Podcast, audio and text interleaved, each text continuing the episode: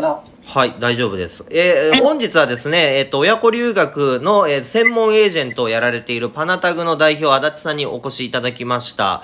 えーまあ、親子留学の専門エージェント5年以上やられているもう老舗のエージェントさんですので、まあ、いろんな親子留学の事情などをですね、あの、お伺いできればなと思います。じゃあ、足立さんどうぞよろしくお願いします。よろしくお願いいたしおます。願いします。えっ、と、親子留学エージェントを5年以上専門で取り組んでいらっしゃるということで、はい。はい。いかがでしたか？この5年間振り返ってみると。いや、また、親、フィリピン親子留学を取り巻く状況っていうのが、いはいとても変わった、変わりましたね。ああ、それっていつぐらいからなんか大きく変わり始めましたか？そうですね、2015年から始めさせてもらってるんですけれども、はいはいはい。2015年頃はフィリピン留学で親子って何みたいな、学校さんの方でも親子やりたくないとか言われてるくらい知名度がなかったんですね。なるほど。それが、去年、一昨年ぐらいかな、2年ぐらい前かな、2018年ぐらいから。17年ぐらいかな、ああ、17年。はいはい。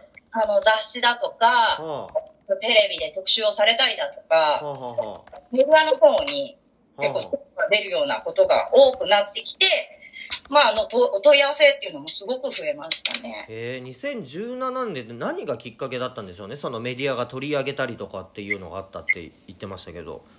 実際、初めてあのフィリピン行ったのが2012年だったんですけれども、はいはいはい。フィリピン留学に行ったことがある人っていうのが、年間4000人ぐらいって言われてたんですえよ。、2012年の段階で？それからで4000人ぐらいって言われてたんですね。で、多分2017年ぐらいです。多分10倍ぐらいにはなったんじゃないかな。ああなるほどねそうですねうーん2012年の段階で4000人なんだ4000人って言われてましたね。へえそれが2010何年？56年では？5は年でもう10倍ぐらいで4万人とか、まあ、はっきりした数字はもう結構いろんなものを読むと変わってきちゃうんですけども、あ。おおよそ多分これくらいじゃないかって言われてるのが大体4万人前後ぐらいじゃないかなっていう感じ。ああなるほどですね。なんかねもともとこのフィリピン留学自体がお隣の国韓国がね、あのまあ発祥と言われてますけれどもはい。やっぱりだから10年遅れぐらいで日本も追随してる感じなんでしょうねきっとね。韓国の10年遅れぐらい。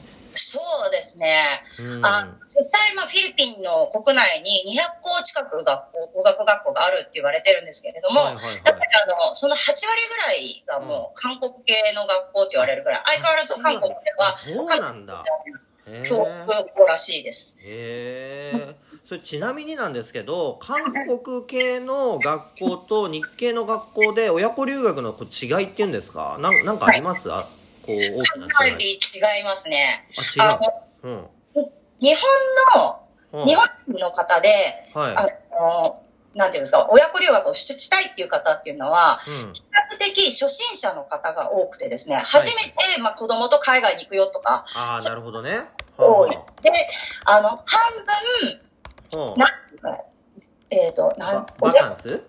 親休暇と言いますか、バケーション半分、勉強半分みたいな感じで、はい。これをきっかけに英語に触れてほしい、好きになってほしいっていう人が多いのが日系の学校の特徴で、なるほどね。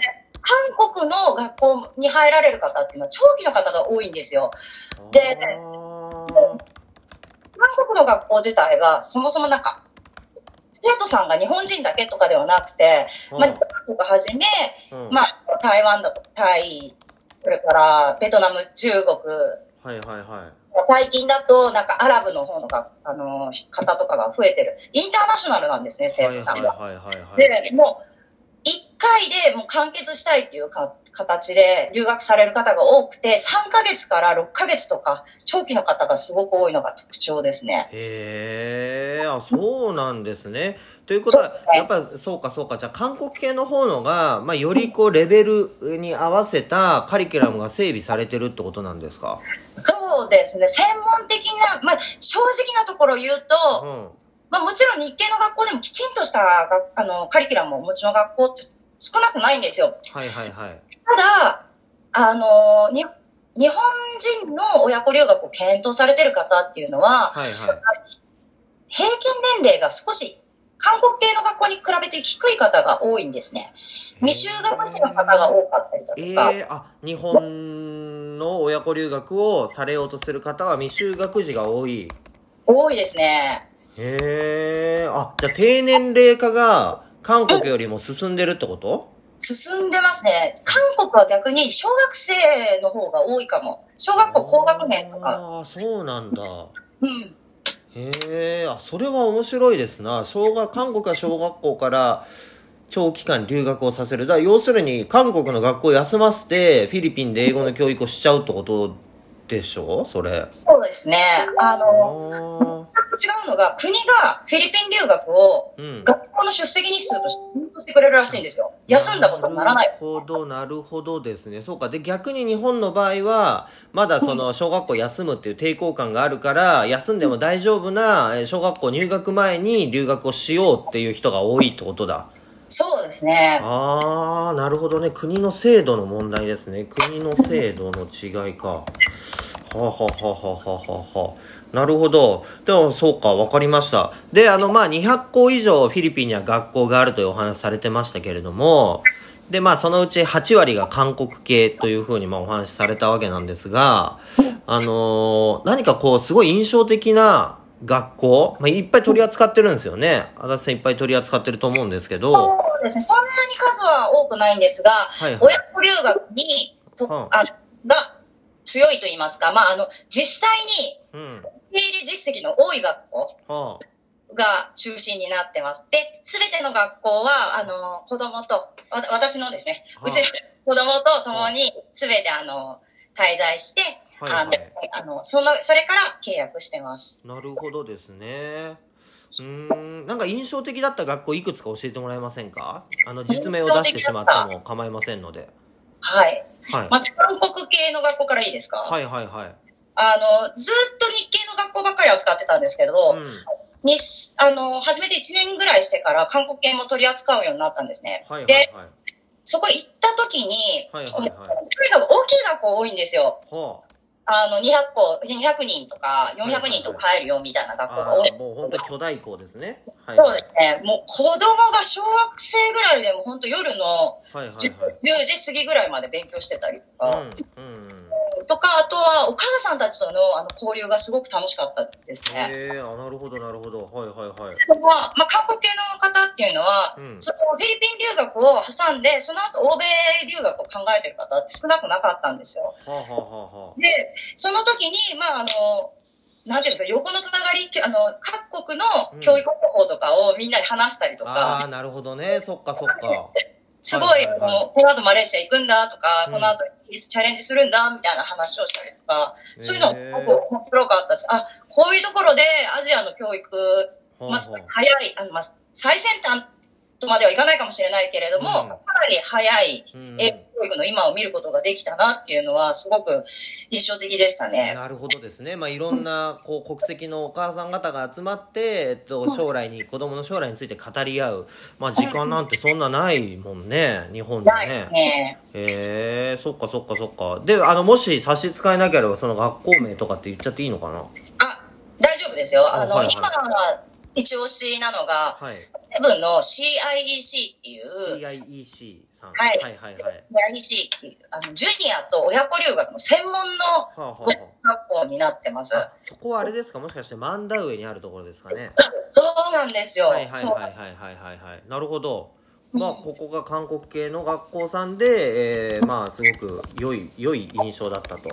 もう、あれですね、校内にインターナショナル幼稚園が併設してあるんですけれども、へえ。そのカリキュラムがですね、あの、フィリピンの正式な、あの、計12だったっけ？ああ、K212 に準拠しているから、そこで勉強したらそのままフィリピンの学校にスムーズに行けるってこと、いけます。で、受験対策コースとかもあって、現地の有名私立校とかに、そのまま、あの、受験して、そのまま、学校をホストファミリー代わりにして通学したりとか、そういうプラン出してるんですよ。えー、あ、それは面白いですな。それは面白い。面白い面白い。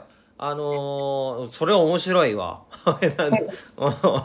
そっかそっか。え、で、他にはいくつかあります？そうですね。あとは、やっぱりあの、全然、まあ、うんあの、こちらでお世話になってる松岡さんのところの学校の SPA ですね、やっぱり。あ SPA、そうかそうかそうか。あこの流れでこうご説明していただけるわけですか。ありがとうございます。はい。いすみません、すみません。そうでね、SPA に関しては先ほどの CIEC さんのような、まあ、受験対策コースがあったりとか、結構まあかっちりした学校じゃないじゃないですか。違いますね経営者本人がこんななんかね、あの感じで言っちゃいますけど、まあどちらかというとさっきご説明あったような、もう本当にまずあの英語を好きになろうぜ、みたいな、そういうコンセプトなところなので、ちょっとね、毛色は違いますが、足立さんからどう見えてますか？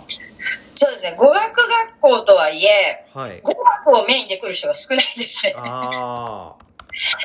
まず、うん。はい初めて英語に触れようとしたときに、はいはい。あの、好きになってもらいたいという方がすごく多いんですよ。はいはいはいはいはい。英語をね。うんで、じゃあ、子供に英語好きになってもらうって短い時間で、うんどうしたらいいかって言ったら、やっぱりあの、この子ともっと喋りたいとか、はいはいはい。もっと伝えたいと思った時に頑張りたいと思うと思うんですね。うん。出会いをね、すごい助けてくれる学校だなって思うんですよ。ああ、確かにね、そうですね。うん。そうですね。あの、確かに学校としての、えー、機能、機能面っていう点では、あの、確かに弱いと思うんですよ。その CIEC さんみたく、もうきっちりかっちり、こう、アカデミックっていう要素は、まあ弱いかなとは思うんですけど、まあそこはね、今、あの、補強してってるんですけど、うん。ただ、まあそうですね。なんだろうな。そう、確かに出会いというかね、ここで卒業した人たちね、まだやっぱつながりあったりとかね、5年前に卒業した人たちと未だにね、遊び行きましょうかみたいな話になったりするようなね、感じなのはちょっといいですよね。うん。なんか、自分を変えたいとか、そういう人が多くて、実際変わる人が多いなっていう、ああ、そっかですけどね、はいはいすごく感じます。そうですか。足立さんすいません。ちょっとお時間があと4秒、3秒、2秒しかございません。すいません。